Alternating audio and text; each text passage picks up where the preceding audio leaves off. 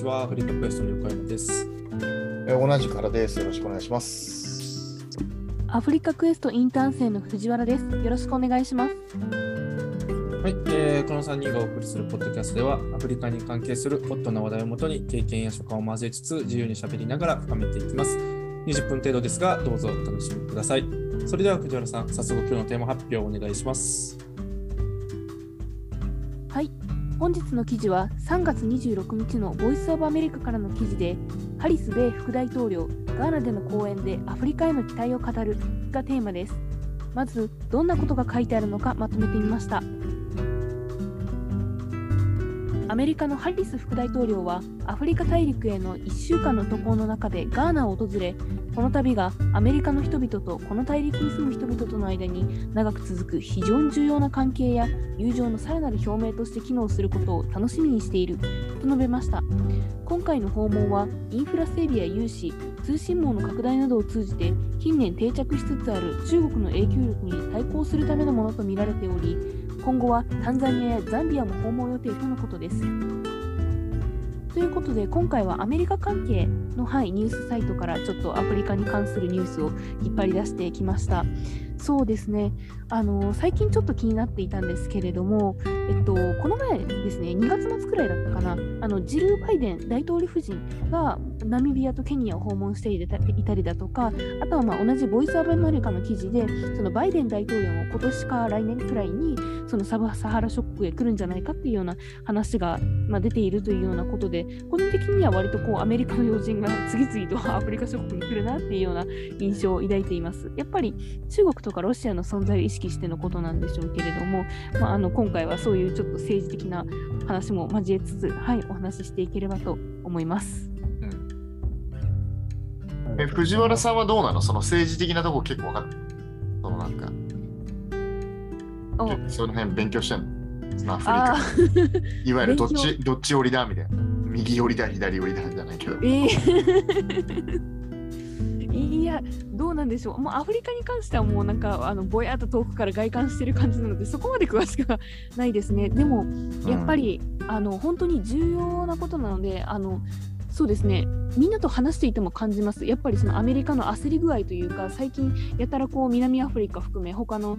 あのアフリカ諸国に関わってきてるようなっていうことは、はい、みんな賛成してますね。えーその賛成してるってのはどういうこあ賛成してるっていうのはやっぱりみんな同じ意見を持ってるっていうことです。あなんとアメリカが焦ってるよねって話。そうですね。ちょっとああのやたらこうアフリカ諸国にあのかま構うっていうなんでしょう。こう介介入してくるようになったというかそんな。まあ、あれいい、まあ、いい意味でも悪い意味でもどっちにつくか決まってないっていうのが、まあ、はい。あれなんだろうねきっとね。その中まあまあそのうまく外交すればその中国とかロシア側にも行っちゃうし、まあ、うまくやればアメリカとか、まあ、欧米の、まあ方まあ、それこそ NATO とかじゃないけどそういう方、はいそっちの方に傾く可能性があるっていう。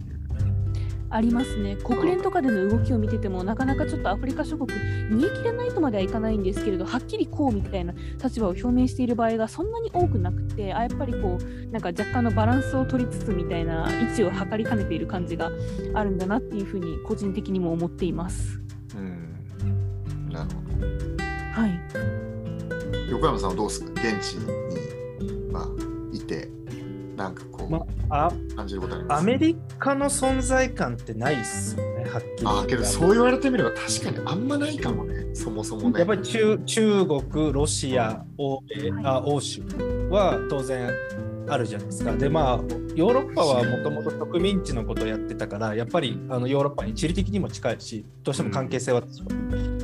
だろうし、で中国、ロシアって。でアメリカってなんか政府として何かやってるっていうよりも、まあ、いわゆるシリコンバレーの企業がこっちにやっぱりあのスタートアップも出てきて興味があるから、まあ、来ている、はい。まあ、Google とかマイクロソフトとかもそうだし最最近で言うとあのイーロン・マスクのなんだっけインターネットのやつ。えっとえっと、うん、スペースうんもうこっち展開しようとしてるしやっぱりその各個人、各企業がこっちに来ているアメリカそういう意味ではアメリカ系っていうのは強いけど政府としての存在感って意外となかったなと。いや確かにそうだね。なんかさ俺あのサモアで協力隊やった時はうん。なんか例えば USAID とかさあとオーストラリアンエイドとか言って、結構そのやっぱこうなんていうのなんとかエイド系がやっぱいたんだけどうん確かにあーケニアであんまり US エイドを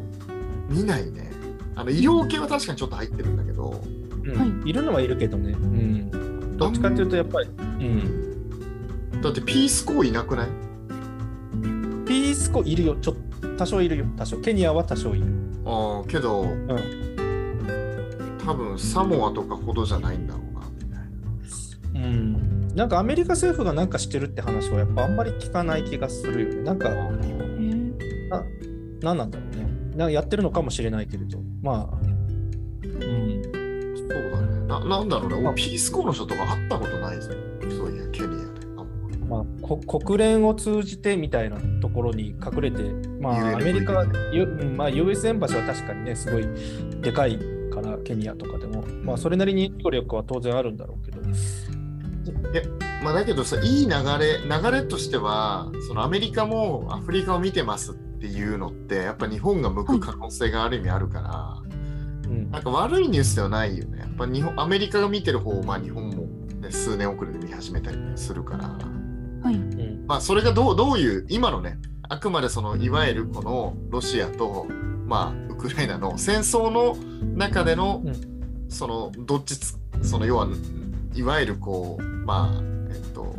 C の国に行くのか。それとも E のあの国たちに行くのかみたいなそういうあれの中だったらちょっと違うのかもしれない、そそのためにやってんだったらちょっとあれかもしれないけど。うん。うーん。まあだけど援助で言うとねやっぱねやっぱ C の国っていうのはやっぱ赤い赤の国はなかなかやっぱりあるからね、でもなんかやっぱり、ちょっとここでも伸びてるければ、その、なんで C の国って隠すかわかんないんだけど、いやただそっちの方がいいかなって。いやいや、別にいいでしょう。いや、でもやっぱりそのこ国連での中で、多分うまくアメリカの存在感出せてないっていうのは、まあ、存在感というか、思った方向に行ってないっていう焦りはなんとなくあるような気がしていて。う、んうん例えばけ結局そのウクライナロシアの話であっても結構アフリカの国って棄権してたりするんですよね。ロシアのなんか採択に対して。うん。はそうなんだから棄権っていうのはつまり反対ってことだから。賛成してないってこと。だから、うん。結局そのロシア寄りになっているとかあのアフリカの国って、まあ、意外といると思うんですよ。まあ、どっちつかずっちゃどっちつかずなんですよ。でもまあ棄権してるっていうことを意思表示しないってことだから。結局アメリカとかその欧米諸国の言いなりにはなってないってことなので。うん。はい。うん。まあ、だけどなんかその歴史的な背景を見ると結局、まあ、アフリカの諸国も結局一方的に侵略されるっていう経験をさ、まあ、ある意味してるじゃん。で考えるとウクライナ側なのかなっていうふうに思ったりもするんだけど意外とそうでもないのかな。そこはなんかある意味もう終わった過去っていうあれで冷静に冷静というか、まあ、自分たちのその利権も含めてなんかなんかや考えてるのかな彼らは。まあそうですね歴史的に確かにあのーなんて言うんでしょうアフリカ諸国でなんかあの内戦というか紛争の関係でその共産主義勢力と結びつきが強かったっていうことで今でもそういうなんでしょうロシアとの関係のもとになっている部分はありますしあとはやっぱりロシアからあロシアにあのベースを置いている民間軍事会社のワグネルと手を組んでいるっていうようなあのアフリカ諸国もいくつかありますからそういうような動機プラスあとはやっぱあのロシアからもたらされるその経済的ななんでしょう利益おっしゃるようなとかもまあいろいろ動機として重なってきて結果的にちょっとあのそういうふうに危険とかそういう立場を取るようになってるのかなというふうには思いますが、なるほどね。はい、まあ民間軍事会社ね。僕は結構このこのネタ好きなんですよね。あのメタルギアソリッドにです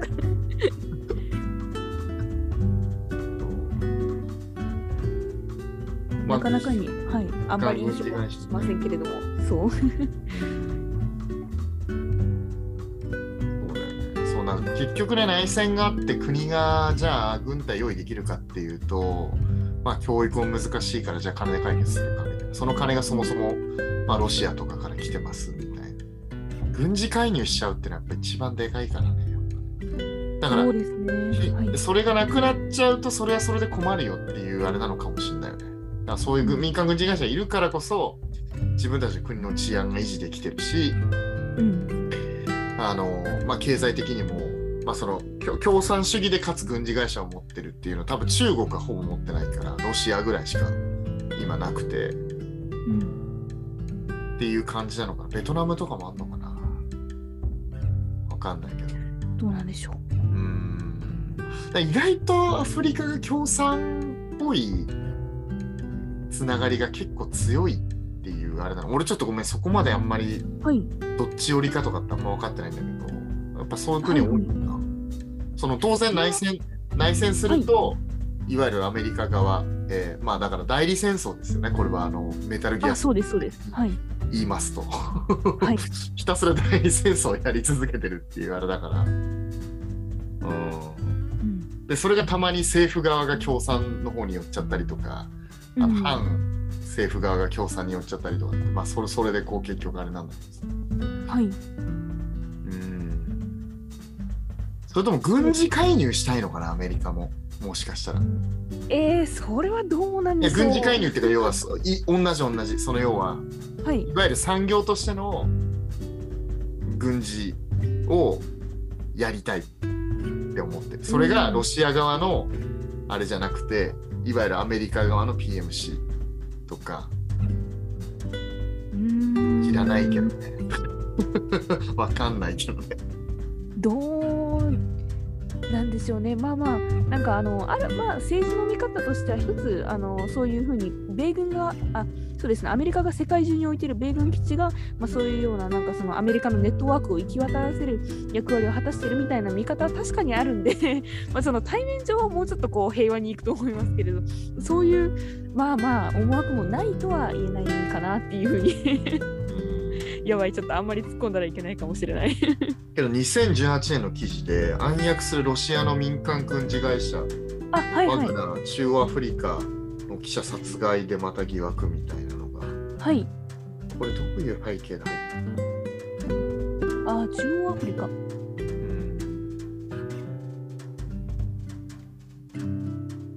そうですね。中央アフリカ、ブルキナファソ、マリあたりかな。やっぱり関係が強いのは。だから結局その代理戦争とかもあありつつも何ていうんですかね。だから結局アメリカがアフリカ外交にまあ本腰を入れてくるとやっぱどうなるかっていうとなんかアフリカがせっかくまとまってきてるのにまた分断にならないかなっていう心配がやっぱ出てくるかな。そうだね、まあありますね。だからロシア、中国がこんなにガンガン来てる中で、まあ、どちらかというと、まあ、今ねあの世界どっちかというと分断の方に走ってるじゃないですか。まとまろうとしてたの、じゃあどどっちにつくんですか？みたいな話がどうしても世界外交上出てきていてそれにアフリカ巻き込まれてあなあなたどっちですか？みたいな踏み絵されてアフリカが分断するっていうのもなんか、うん。ね、可能性としてはゼロじゃないよねねやっぱり。なんかいこの記事の中に書いてある中ではなんかジャーナリストが殺されちゃうそのワグナーにジャーナリストが殺されちゃってるっていうのがあるんだけどはい。結局その冷戦時代の、まあ、米ソの結局そのまあなんていうの覇権争いみたいなのがでそこで多分一旦アメリカとかの方が強くなってきたんだけどロシア勢がまたこう上がってきああが回復しようとしているっていう流れの中、なのかもしれないね。これはうん。ダイヤモンドとか金の警備を行ってる。あ、そうですね。軍事会社とは言いつつ、多分ワグネルワワグナーはあのそういう金鉱山とかの警備とかも請け負ってるんで、そういう意味でも政府とはつながりが強かったりするって聞きますね。まあだからやっぱそうなんだね。で、まあ米ソの冷戦のいわゆるウクライナ、ロシアが結局アフリカにもまあ飛び火してるってまあ戦争にはなってないんだけど、はい。ちょっと飛び火してるから、だからちょっとアフリカもそう考えると分かんないよね。わかんないですね、もう全然。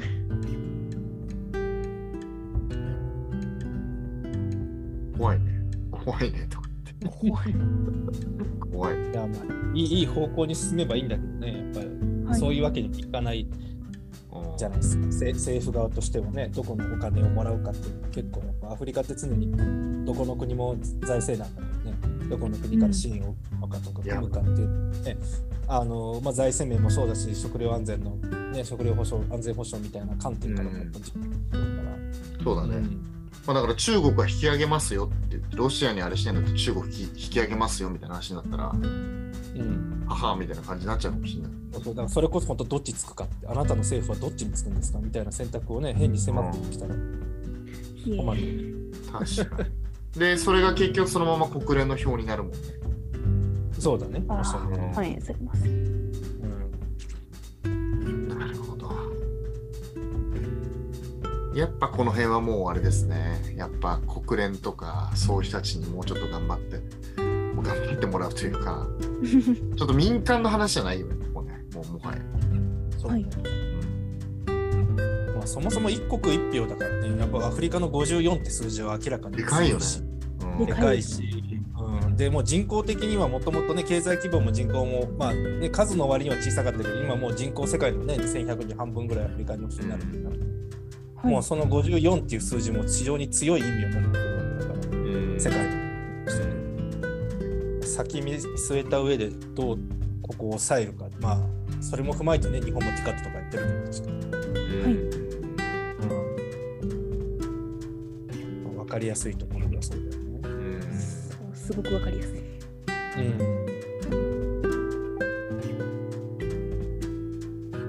なるほど。いや、なんかその、俺、エグゼクティブ・アウトカムズって、その南アフリカ、民間軍事会社の一番最初が、そのはいエグゼクティブ・アウトカムズっていうのが一番最初って言われてて、でその南アフリカでできてる。で、それが、その、えっと、アンゴラ政府のその戦いに行って、その20年間続いてた内戦を1年で終わらすみたいなのがあったんだけど、結局エグゼクティブアウトカムズが結構さ、こうなんていうの、変なことし始めちゃったりとかするわけよ。やっぱ民間軍事会社だからね。で、それでだんだんフェフェードアウトして解体されちゃうっていう、その要は、えっと、国連から、そのいわゆるなんていうの、そのちゃんとした企業じゃなくて、その危ない企業ですって認定されちゃって最終的には解散するんだけど、うん。そうそうそう。結構やっぱさ、非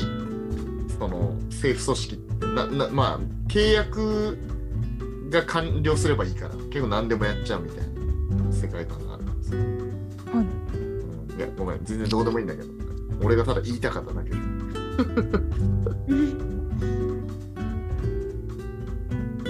だから、そういう意味だとロシア、アメリカとロシアってきっと同じように民間軍事会社って結構あるんだよ。アメリカってもうめちゃくちゃ多いから。変な話、ケニアとかに行くとある、えっ、と、なんだっけ、なんか、セキュレックスとかってやつも、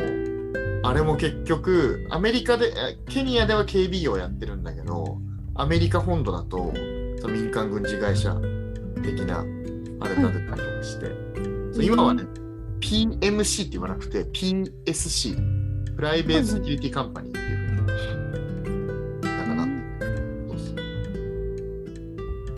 ていや、まあ、ちょっとどうでどうでもいいんだけどさ、俺がただ言いたかっただけっていう。まあザキヤマの方がなんか、あの、得意な分野だから、あんまり言うと違いますよとかあいつに言われちゃうんです。うん結構お好きなんですかこのトピック？いや、俺ね、その、いやいや、メタルギアソリッドがめっちゃ好きだから、はいはい。うんこのなんか、広角機動隊もね、結局こういう話なんですよ。ちょっと、ちょっとこういう話になってる。なるほど。広角機動会見たことないですけど。ただ俺が好きなトピックだっていうだけの話です。はい。はいうんうんまあ、だからあんまりその軍事衝突するような状況にやっぱり置いてほしくないよねだからやっぱ泥沼化しちゃう可能性もあるしただの代理戦争やらされるだけの可能性もあるし。なんか ウクラとウクライナとロシアが収まったら次アフリカでみたいな。そんなやめてよみたいなさ、やめてほしいですね。それはダメだわ。はい。うん。けどない、あり。うん。ねないと言い切れない。ないとは言い切れない、うん。いや本当になんかせ政治でアフリカを壊すのやめてほしい。だからそうならないようにもアフリカ自体の国がやっぱそういうところに依存しないように。だ日本なんてまあまあもちろん依存してるけど、そのままも守りつつ守られつつみたいなとこあるけど、経済的にはほら、自分たちで別にいいですっていうふうにさ、軍事衝突がなければいいですって。うんはい。ね、なれるようになったらいいよ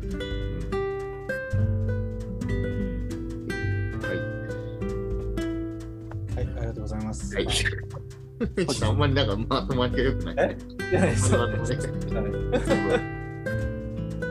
まあ、まとまり、まあ、雑談だからね、うん。感想を述べるように、まあ、いつものことで、はい、結論結論は特にないですね。特にないです。うんそうですね。はい、じゃあ、えっと藤原さん、いつもの通り、まあ、今日結構ね、藤原さんがね、いろいろと情報をしてくれましたが、最後、まあ、軽く感想を聞かせてください。はい。なんか逆にちょっとあのー語ってしまった感がありましたけれど。そう。そうですね。うーん。まああの最初にも申し上げた通り、私自身もこのトピックには若干その関心を持ってて、って言っても私がそのアフリカに関心を持ってそんなに長くないですけれど、でもその中でもやっぱりこうそのアメリカがやたらこうなんか送りたがるなというか、あのーなんでしょう、干渉してるなっていうのはこのそのこ今回みたいにバリバリ政治とか経済に関わったその視察とか以外にもその環境保護の観点とかからでもその南アフリカと連携しようとしたりっていうような結構そのつながりを求めている部分が見えるからなんですね。なので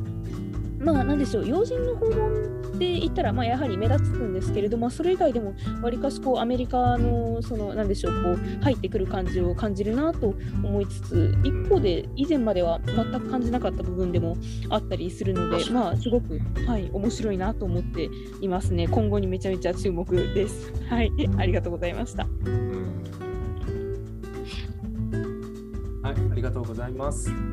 えー最後に、えーアフリカクエストでは、ポッドキャスト以外にも、イノベーション、アフリカクエストイノベーションハブ、YouTube、えー、Twitter などを通して、えーアフリカに関する注目のお知らせを、えーお届けしています。えーこちらの SNS リンクも、えー概要欄に貼ってますので、少しでも気になった方は、ぜひフォローしてみてください。それでは、本日も聞いていただきありがとうございました。ありがとうございましたはい、ありがとうございました。